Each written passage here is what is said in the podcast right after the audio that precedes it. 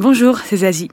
Bienvenue dans l'épisode 1 de Sous la robe, le podcast des Côtes-du-Rhône et de Binge Audio qui démonte les clichés sur les vins des Côtes-du-Rhône. Le tout en bus et en 5 épisodes. Vous savez où c'est, vous, les Côtes-du-Rhône? Autour du Rhône, oui. Près de Lyon, ok. Dans le sud-est. hmm. Bon, le truc, c'est que les Côtes-du-Rhône, c'est super grand. Et c'est ce qu'on va entendre dans cet épisode.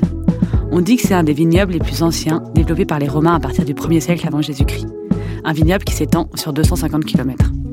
Voilà, ce sera le sujet de ce premier épisode. Mais avant, pour commencer, et à toutes fins utiles, voici deux sons que vous allez entendre régulièrement dans cette émission. Je vous les fais écouter pour vous permettre de pouvoir les identifier. Ça, c'est le Mistral. Vous allez voir, c'est pénible, mais en même temps, c'est ce qui permet aux vignes d'éviter pas mal de maladies comme le mildiou, donc c'est plutôt utile. Le deuxième son, c'est ça. Bon, ça, c'est juste mon rire. Un rire tout à fait particulier qui consiste à souffler par le nez. Pareil, ça peut être pénible et vous risquez de pas mal l'entendre dans ces épisodes. Je m'en excuse.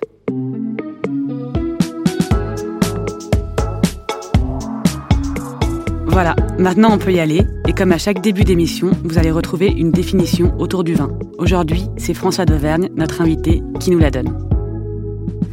Alors, le, mot euh, négociant vient de négoce. Négoce, c'est euh, faire du commerce. Alors, je connais un vigneron avec qui je travaille qui dit bah, c'est simple, le négociant, c'est celui qui fait tout ce qui reste à faire. On distingue traditionnellement deux métiers. Le métier d'élaboration euh, du vin, qui inclut la, viticulture, et le métier de vente du vin. Dans les décennies passées, bah, ces deux métiers étaient euh, séparés. Le, négociant, c'est donc celui qui va euh, proposer le vin à des clients.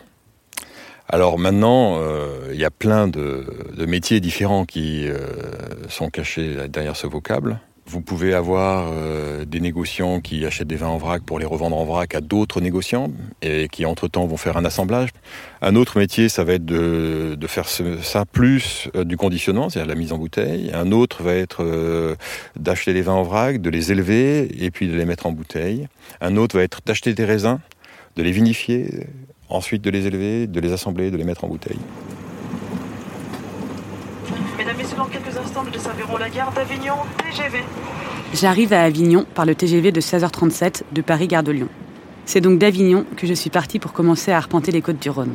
En gros, Avignon, c'est tout au sud de la France, à l'est, dans le Vaucluse, une petite ville adorable pleine de pavés, de palais et de terrasses, située au confluent du Rhône et de la Durance. Durant mon périple, je vais aller à Sabran, à Montbrison-sur-Lèze, à Estézargues ou à Rasteau, avec toujours en toile de fond le Rhône, et puis aussi le Mont Ventoux et les dentelles de Montmirail. Pour essayer de comprendre à quoi ressemble le terroir des Côtes-du-Rhône, j'ai d'abord été rencontrer un négociant. Je suis sur un parking, en bas d'une tour, en dessous d'un palmier. Allô? Oui? Ok. Ok, bah, je suis habillée en noir avec un micro sur euh, les oreilles, donc vous devriez me reconnaître. Ouais, enfin un micro dans la main et un casque sur les oreilles plus précisément. à tout de suite. Voilà, à côté. C'est votre chat? Euh, ouais, c'est un des chats. c'est une chatte. Ça s'appelle Comète. Je m'appelle euh, François d'Auvergne et avec mon associé Jean-François Ranvier, nous vinifions, nous assemblons des vins dans toute la vallée du Rhône, du nord au sud.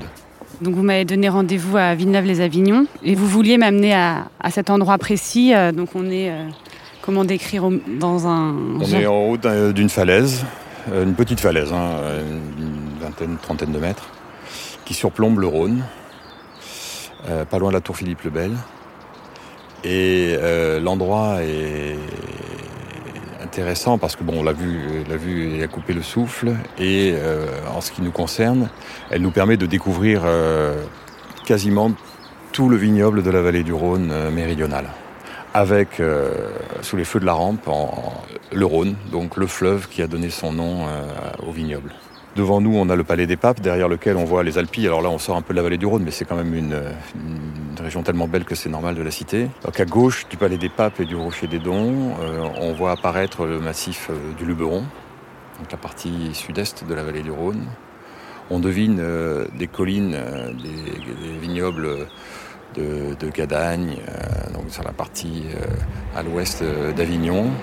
Et puis quand on tourne le regard vers l'est, évidemment on peut euh, peut pas ne pas marquer un temps d'arrêt face euh, au Mont Ventoux qu'on voit parfaitement là aujourd'hui. Il est un petit peu dans la brume, mais on le distingue quand même euh, très bien. Le Ventoux qui, domine de ses plus de 1900 mètres toute la vallée du Rhône. Et en continuant ainsi, on voit apparaître une mâchoire de dinosaures euh, géants. Ce sont les dentelles de Montmirail, devant lesquelles euh, on distingue, euh, quand on, a déjà eu l'occasion de regarder plusieurs fois ce paysage, euh, les vignobles les plus prestigieux du, sud de la vallée du Rhône. Donc on va à Gigondas, Vaqueras. Et je trouve que cette vue, elle est vraiment formidable par, parce qu'elle donne en une fois une vision de l'immensité et de la variété de- des côtes du Rhône. Mais ici, on, on est. C'est magnifique. Ah, on est dans On- un endroit on- secret ici, on ne Mm. peut pas dire où on est. C'est ça, on peut pas dire. où on est.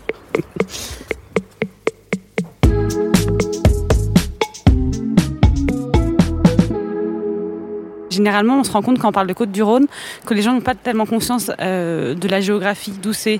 Alors, En fait, le terroir est, immense et il y a plein de, plein de, plein de vins différents tout au fil euh, du Rhône. Et oui, c'est vrai que c'est une appellation euh, qui est à la fois précise et imprécise, parce que le Rhône prend sa source en Suisse, donc euh, on pourrait parler de Côte du Rhône euh, chez les Suisses presque. Mais euh, ce qu'on appelle nous les côtes du Rhône, euh, bah, ce sont tous les coteaux qui euh, bordent euh, ce fleuve euh, depuis le sud de Lyon et jusque donc au, nord de la Provence, donc avec le Luberon. Alors en fait, c'est un terroir qui est assez filiforme au nord. Ce sont vraiment des coteaux très abrupts qui plongent dans le Rhône et, et qui sont couverts de vignes et qui s'évasent vers le sud, un peu comme le delta du Rhône d'ailleurs, pour couvrir l'essentiel de, de l'appellation, hein, puisque le sud euh, représente bien plus de 90% de, de la production, alors que le nord, donc euh, évidemment par, euh, par conséquence, moins de 10%. Donc la hiérarchisation, c'est euh, trois niveaux, euh, Côte-du-Rhône, Côte-du-Rhône village et les crus, donc qui sont des vignobles euh, plus petits évidemment, euh, généralement centrés autour d'un village ou de plusieurs, mais qui sont délimités de façon moins vaste que les appellations comme Côte-du-Rhône village ou Côte-du-Rhône.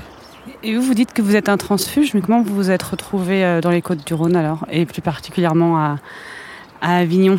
Eh bien, hum, moi, je voulais, quand euh, j'ai fini mes études, absolument travailler dans le, dans le vin, mais j'ai pas de formation technique, donc j'étais pas, j'avais pas de porte ouverte euh, assez facilement. Et un jour, euh, un ami m'envoie une petite annonce qui était parue de mémoire dans la vigne.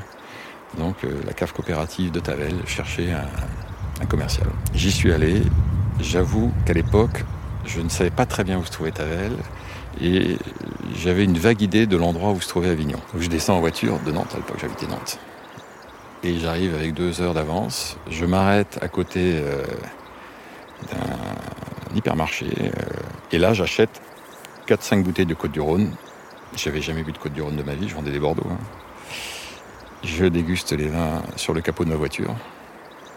Et dans la foulée, je passe l'entretien. Je crois qu'il y avait 700 candidats et j'ai été pris.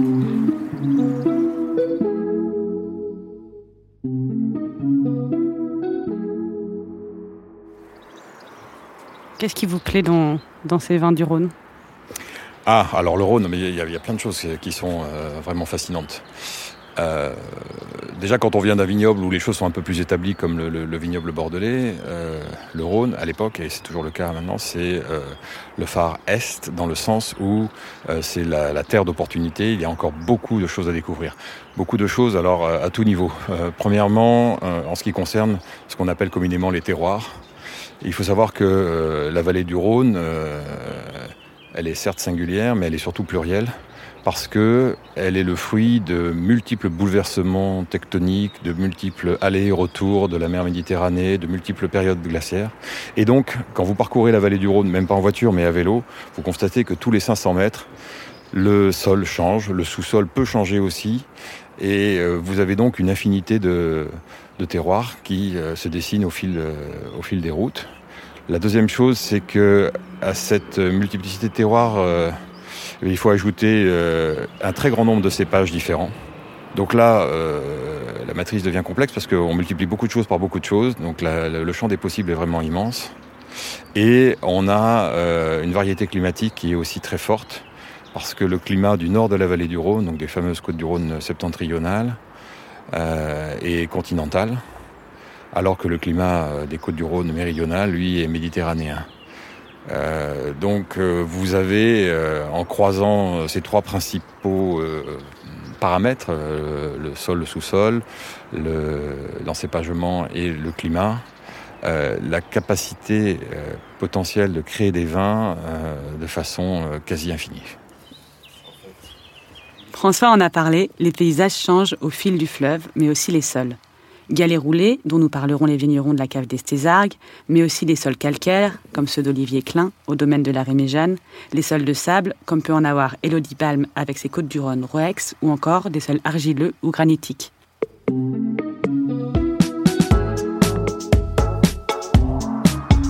Maintenant qu'on a planté le décor, on va un peu remonter le Rhône jusqu'à Sabran, où je suis allée rencontrer Olivier Klein, jeune vigneron qui nous parlera des vins blancs du Rhône. Parce que oui, il y a des vins blancs en Côte du Rhône. Et n'oubliez pas, l'abus d'alcool est dangereux pour la santé.